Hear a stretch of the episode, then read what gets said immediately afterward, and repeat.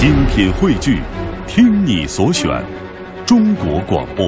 radio.dot.cn，。各大应用市场均可下载。我想问你，到底是谁扼杀了我们的梦想？美国一群心理学家曾做过一个天才实验，他们到一所小学去找天才，事先请学生通知家长到学校来，要检测孩子是不是天才。实验当天，心理学家把考卷发下去，半个钟头以后收卷，然后一起到旁边的老师休息室去改考卷。结果，这些教授并没有坐下来认真的改卷子，而只是坐在那儿抽烟、喝茶、聊天，好像忘了有考卷的存在。半个钟头以后，他们从一大叠考卷当中随便抽出五份试卷，然后就煞有其事地走到十分紧张、焦虑的家长以及学生面前，宣布谁是天才。当宣布到第五位之后，那些没有被宣布为天才的家长脸色凝重地看着自己的小孩，好像孩子犯了大错一样。二十年以后，这群心理学家追踪了所有当初做过天才测试的学生，结果令人惊讶：那五个无缘无故被冠以天才的学生，二十年以后的表现明显强过那些被宣布不是天才的学生。而当初那只是一个完全没有事实根据的赞美，是一句话改写了这五个人的命运，也改写了其他人的命运。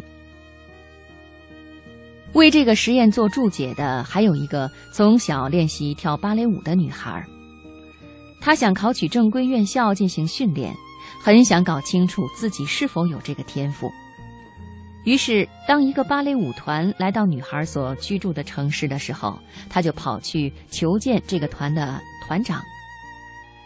团长说：“你跳一段舞给我看看吧。”五分钟以后，团长打断了女孩，摇了摇头说：“不行，你没这个条件。”女孩伤心的回了家。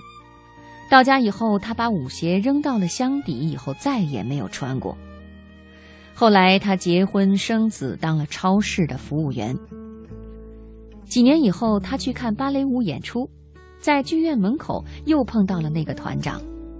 他想起了当时的对话，聊起了现在的生活。他说：“有一点我始终不明白，您怎么就那么快知道我没有当舞蹈家的天分呢？”对方说：“哦，你跳舞的时候，其实我根本没看。”我只是对你说了和其他所有人都会说的话。啊，这真是不可饶恕！他叫道：“您的这句话毁掉了我的人生。我原本可能成为最出色的舞蹈演员。”团长反驳说：“我不这么认为。如果你真的渴望成为一名舞蹈家，你是不会在意我对你说的话的。”每个人的降生都是从亿万竞争对手中拼杀出来、脱颖而出的。从这种意义上来讲，人人都是佼佼者，人人面前都有宽广的道路和无限的可能。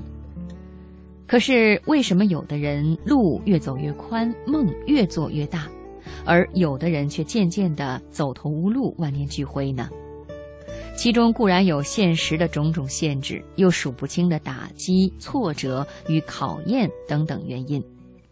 但是，当你把这一切都归罪于外部环境，而怨天尤人、感叹上天不公的时候，你可曾想过，自己为梦想做过什么样的坚守，又为此付出了多少心力呢？周国平说过。能被失败阻止的追求是一种软弱的追求，它暴露了力量的有限；能被成功阻止的追求是一种浅薄的追求，它证明了目标的有限。是的，没有人能够扼杀掉你的梦想，也没有什么力量能够阻碍你前进的步伐，除非你自己放弃，甘愿屈服。